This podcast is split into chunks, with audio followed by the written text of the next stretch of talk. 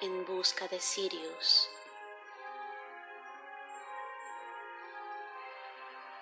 Las puertas de Dorville.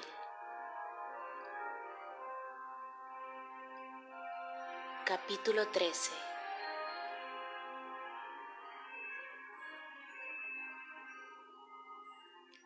Acertijos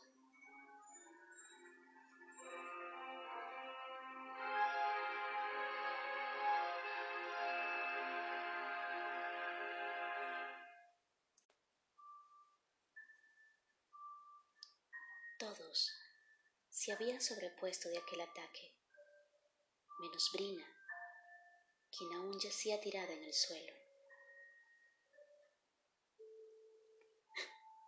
Por favor, le dijo Rosa entre sollozos a Maru. Trata de salvarla. Solo tú tienes algo de magia aún. Amaru la miró con tristeza. Mi magia no es tan fuerte como para devolverle la vida.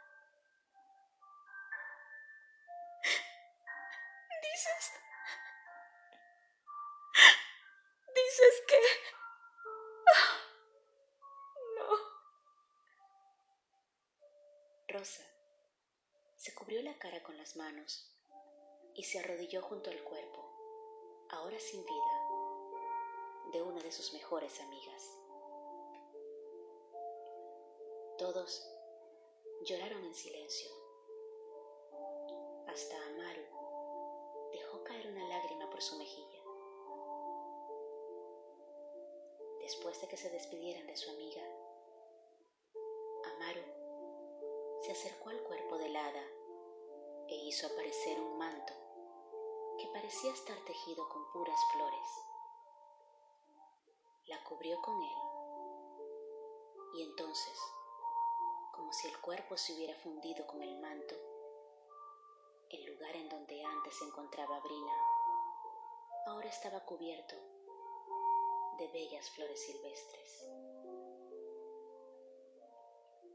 Abatua y Ella no entendían cómo un hada de la oscuridad había hecho una magia tan hermosa. Aún había algo que ellas no conocían de Amaru, pues su comportamiento definitivamente no era el de una cincianele común.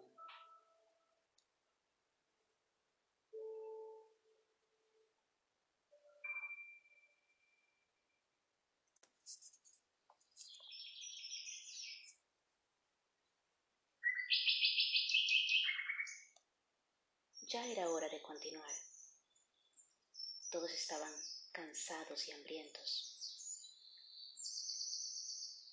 Cuando llegaron a la orilla de la cascada, fueron a refrescarse tomando un poco de agua.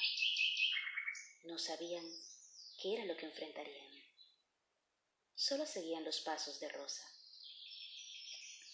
Amaru se acercó a ella y le preguntó preocupada. ¿Estás segura de lo que haces? ¿Qué cosa? preguntó Rosa desconcertada. ¿Harás que ese chico se enfrente a la esfinge? ¿No te parece que es arriesgado? Rosa la miró sorprendida. ¿Cómo es que sabes? Sí, estoy nerviosa. Sé que es arriesgado, pero si él es el elegido, y sabemos que lo es, por la manera en la que se ha comportado, siempre con valentía y astucia, él podrá con ella. Sé que podrá. ¿Lo ves? Estás diciendo que lo sabes. Yo pienso que aquí la única capaz de enfrentarse a esa esfinge eres tú, pues tú siempre lo sabes todo.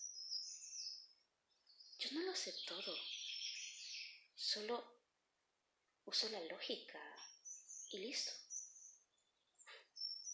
Pues ahí estás de nuevo, haciéndome ver que tú sí podrías con esa esfinge. Usa tu lógica, Rosa. Si siempre usas la lógica, también lo usarás para responder el acertijo. Ya veremos cuando llegue el momento. Pero quería preguntarte algo acerca de aquella bruja. ¿Por qué no le lanzaste todo el polvillo negro si lo tenías en las manos? Al hacerlo, hubieras quedado con toda su magia. ¿Sabes que fue un gran desperdicio? Sí, tienes razón. Pero es por eso que no te quería ayudar con la bruja. Ella tiene algo que hacía que las encianales se rindieran ante ella. Por eso las demás la apoyaban, no por el polvillo, sino porque en verdad ella las dominaba. Y, a pesar de todo, yo también soy una Cincianele, así que a mí también me afectó. Mm. Entiendo. Abatua y Ella se habían alejado un poco para recolectar algunas frutas y nueces para que todos pudieran comer algo. Y mientras lo hacían, vieron a lo lejos la figura de la esfinge. Rápidamente se alejaron del lugar y corrieron hasta donde estaban los demás. Tengan, coman algo rápido. Vimos a la esfinge. No sabemos si quiera venir hasta donde estamos, dijo Abatua, algo nerviosa. No, ella no va a venir. Solo va con aquellos que la buscan, dijo ella. Pero igual, podría toparse con nosotros y reconozco que me da miedo. Rosa, poniéndose de pie, se acercó a sus amigas y les dijo, sí, sí vendrá, pues nosotros la estamos buscando. Las hadas la miraron con asombro ¿Y por qué lo dices hasta ahora? Ella parecía molesta. Nos estás ocultando cosas y las tramas con la Cincinnati. Yo no he ocultado nada. ¿Acaso alguna de ustedes me preguntó hacia dónde nos dirigíamos? Simplemente se han dedicado a seguirme y no se molestan en preguntar lo que haremos. Pues entonces no se molesten. De hecho, les recomiendo que se vayan antes de que oscurezca. Vayan a resguardarse. Máximo debe entrar al túnel de las sombras, pues es la única manera de que salga del bosque encantado. Ya nosotras no tenemos magia, y la poca magia que tiene la Cincinnati la debemos reservar para cualquier otra emergencia. Los chicos miraron asombrados a Rosa por la forma en la que le hablaba a sus amigas. Ella realmente no quería hablarles de esa manera, pero sabía que haciendo eso, ellas decidirían alejarse, y en verdad quería mantenerlas a salvo. Después de que respondieran el acertijo, solo tres podrían entrar al túnel de las sombras, y por más que le doliera, ellas no serían de ayuda en el camino. En cambio, Amaru sí. Ella aún conservaba algo de su magia. Sin embargo, Abatua pareció entenderlo todo. Tienes razón. Nosotras no somos las indicadas para entrar en ese túnel. Deben ir Máximo, la Cincinnele y tú. Vayan y tengan suerte. Nosotras mejor nos quedamos aquí y esperamos que todo se resuelva. Rosa se sintió avergonzada. Cerró fuertemente los ojos y suspiró. Abatua le susurró algo en el oído a Ella, y ésta se acercó a Rosa y la abrazó. Ve a resolver todo y así recuperarás toda la magia. Rosa sonrió, abrazó a sus dos amigas y les dijo, por favor, cuiden a Mirela. Sé que no le gusta estar sola. Las dos hadas asintieron con la cabeza, se despidieron y fueron de regreso al gran roble.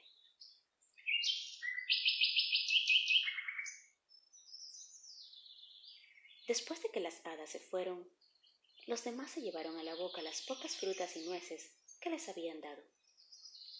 Sintieron un gran alivio al terminar de comer. Amato, mientras terminaba de engullir su última fresa, le preguntó a Rosa, ¿A dónde se supone que los llevará ese túnel? Para alcanzarlos allá. Rosa se puso nerviosa y respondió apenada. La verdad, no tengo idea. Solo sé que nos sacará del bosque encantado. Y también sé que para continuar con la búsqueda no debemos estar aquí. Por eso debemos atravesarlo ahora. Pero espero que nos lleve al lugar indicado. Aunque la verdad no sé ni cuál es el indicado. Tranquila, no te avergüences, dijo Daniel. Antonio y yo hemos viajado a muchos mundos y sabemos que los que pertenecen a un lugar casi nunca tienen idea de que existen otros más aparte del suyo. No tienes que saberlo todo. Y además, ni Zeus sabe en qué mundo está Sirius. Imagínate si tú lo supieras. Ya nos hubieras tenido que ir a salvar tú sola. pues supongo que tienes razón. ¿Y ¿Debemos quedarnos aquí hasta que la esfinge nos encuentre? preguntó Antonio. Realmente podríamos ir a buscarla, pero la entrada al túnel está, según he escuchado, detrás de la cascada. Así que estamos aquí solo para ahorrarnos camino. Ya aparecerá.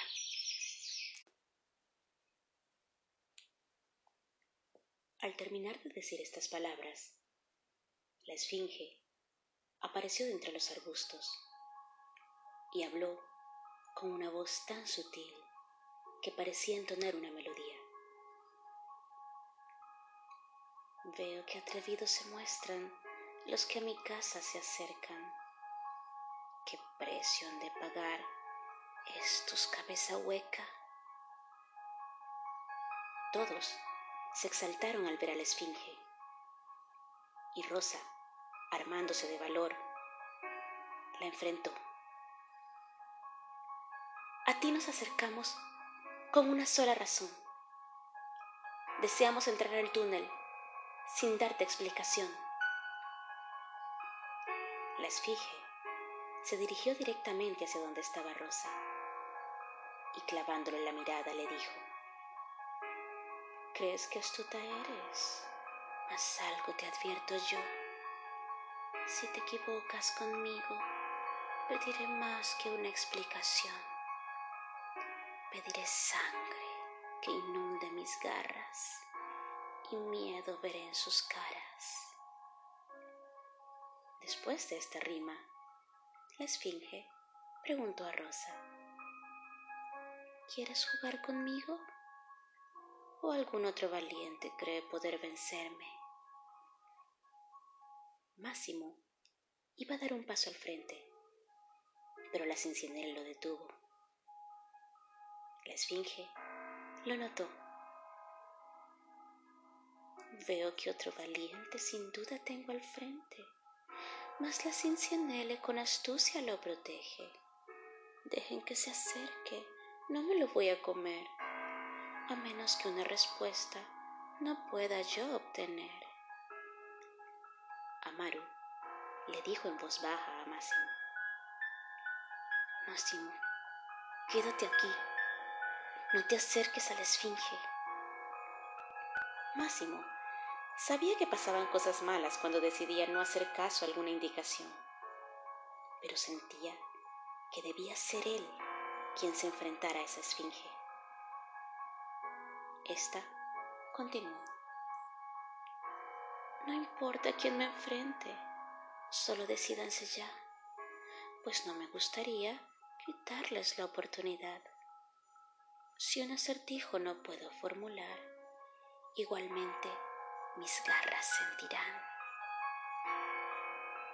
Máximo se acercó a la esfinge y le dijo con voz firme, Ya basta, esfinge, soy yo quien responderé. De mi responsabilidad no me desharé. La esfinge sonrió y acercándose a Máximo, continuó. Valiente en verdad resultaste ser. Veamos inteligente, también puedes ser. Pero debo advertirte antes de empezar que solo una respuesta me puedes dar. No te equivoques, pues no hay más que una sola oportunidad. La esfinge hizo una pausa como para dar a entender que ya había terminado con la explicación. Luego continuó. Perdido te encuentras sin su apoyo y sientes su ausencia temiendo al no tenerla. Pero si te acompaña, ni lo agradeces e igualmente temes viendo lo que no quieres. Máximo sintió miedo. No estaba en lo absoluto seguro de la respuesta que debía dar. Sabía que no podía abrir la boca a menos que supiera la respuesta correcta. Decidió tranquilizarse y enfocarse en lo que le había dicho la esfinge, quien por cierto tenía reflejada en su rostro una sonrisa casi maligna. Máximo repasó la frase en su mente. Perdido te encuentras sin su apoyo y sientes su ausencia temiendo al no tenerla. Pero si te acompaña, ni lo agradeces e igualmente temes viendo lo que no quieres. ¿Valentía? ¿Será esa la respuesta? Si no la tienes, sientes miedo, pero ¿y cómo te permitiría ver algo la valentía? Y además, si ya tienes valor, valentía o coraje, no deberías temerle al miedo.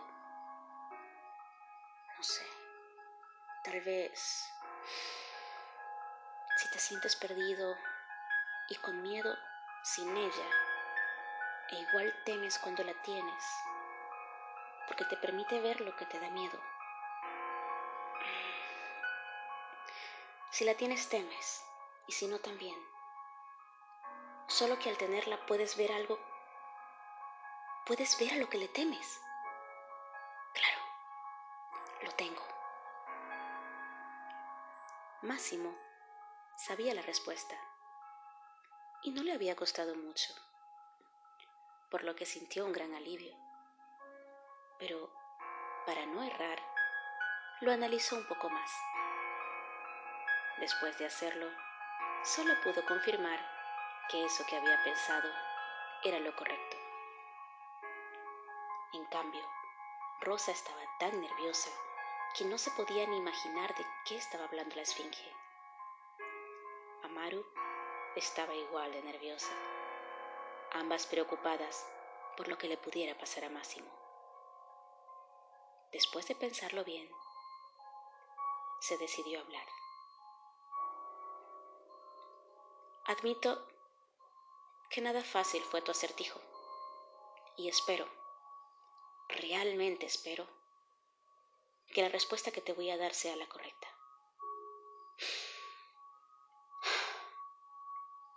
Si no la tienes, te sientes perdido y con miedo, porque no puedes ver. Pero si la tienes, te deja ver cosas a las que seguro le temes. Así que al final de nada te servirá si no posees valentía. Pero, en fin, la respuesta es la luz. Rosa, Amaru y los demás observaron a Máximo con asombro. ¿Sería posible que haya dicho la respuesta correcta? Un chico listo resultaste ser y el túnel de las sombras podrás conocer. Pero te advierto, un grato paseo no será si no caminas con seguridad. Como bien tú lo dijiste, necesitas valentía, pues la luz solo te apoya en ver bien por donde pisas. Ya ellas conocen las reglas, solo tres pueden entrar y gracias a tu respuesta, por aquí podrán pasar. Al terminar de hablar, la esfinge se metió en el agua y al hacerlo, el agua que caía de la cascada comenzó a abrirse, dando paso a una gigantesca piedra que cerraba la entrada al túnel de las sombras. La esfinge se acercó a la piedra y ésta se hundió en el agua. Todos observaron el interior del túnel. Se veía oscuro. Parecía que adentro no hubiera ni un pequeño rastro de luz. La esfinge los miró y les dijo, Lamento verme obligada a decir esto, pues me gustaría más que una sorpresa se llevaran dentro. Pero les diré, solo por ser mi deber, que el camino el mismo no será, mas al mismo sitio sí los llevará. Todos observaron perplejos a la esfinge. No entendían lo que quería decir con esas palabras. Máximo preguntó, Pues, dinos, ¿qué significa eso? ¿Y acaso creen que me caracterizo por ser benevolente? Les dije lo que dije por ser una obligación, mas no porque me saliera del corazón. Ahora vengan los tres que han de entrar, antes de que el paso se les pueda cerrar. Rosa, Máximo y Amaru comenzaron a caminar y entraron al mismo tiempo. Se despidieron con la mirada de los tres guardianes y pronto la roca se volvió a cerrar.